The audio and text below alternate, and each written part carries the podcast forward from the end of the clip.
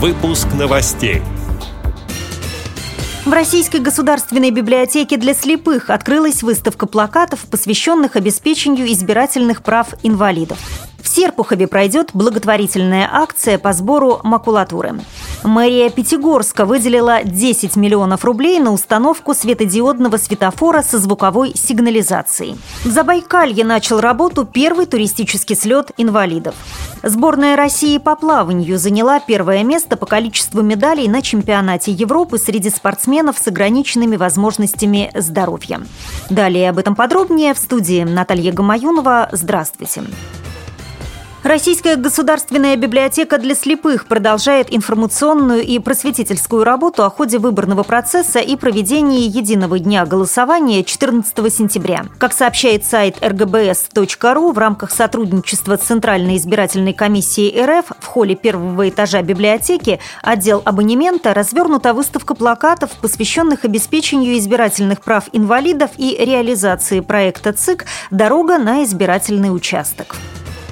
С 25 по 29 августа в Серпухове пройдет благотворительная акция по сбору макулатуры «Поможем детям увидеть сказку». Ее проводит отделение дневного пребывания Государственного бюджетного учреждения социального обслуживания Московской области Серпуховский центр реабилитации инвалидов «Меридиан». Вырученные средства будут направлены на покупку специализированных книг для слабовидящих детей, сообщает официальный сайт администрации города.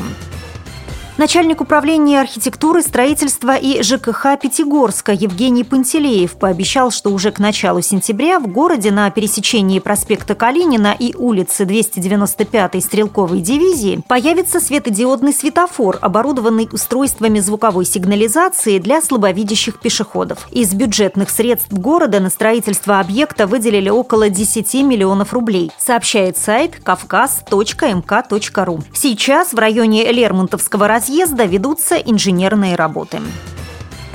Читинском районе Забайкальского края между селами Верхчита и Шишкина начал работу первый туристический слет инвалидов. Как сообщает официальный сайт Забайкальского края, в нем принимают участие около 40 человек с ограниченными возможностями здоровья в возрасте от 18 до 40 лет. По словам председателя региональной организации Всероссийского общества инвалидов Андрея Мартынова, большая часть участников – это люди с нарушениями опорно-двигательного аппарата и слабовидящие.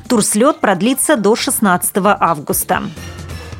Далее новости спорта. В Голландии завершился чемпионат Европы по плаванию среди спортсменов с ограниченными физическими возможностями, в котором приняли участие более 400 человек из 40 стран. По количеству медалей Россия заняла первое место, но в общем зачете, уступив Украине по наградам высшего достоинства, стала второй. На счету нашей команды 34 золотых, 32 серебряных и 29 бронзовых медалей. Тройку лидеров замкнула Великобритания. Итоги соревнований вместе с редакцией редакции «Радио ВОЗ» подвел многократный паралимпийский чемпион по плаванию, генеральный секретарь Паралимпийского комитета России Андрей Строкин начиная вот с этих соревнований, с этого чемпионата Европы, потихоньку начинается отбор наших спортсменов для участия в Паралимпийских играх в Рио-де-Жанейро. После этого чемпионата Европы в следующем году будет проходить чемпионат мира в Дублине, примерно в эти же сроки в августе месяце. И там уже будет сформирован практически э, основной костяк той команды, которая поедет в Рио-де-Жанейро. Также выступили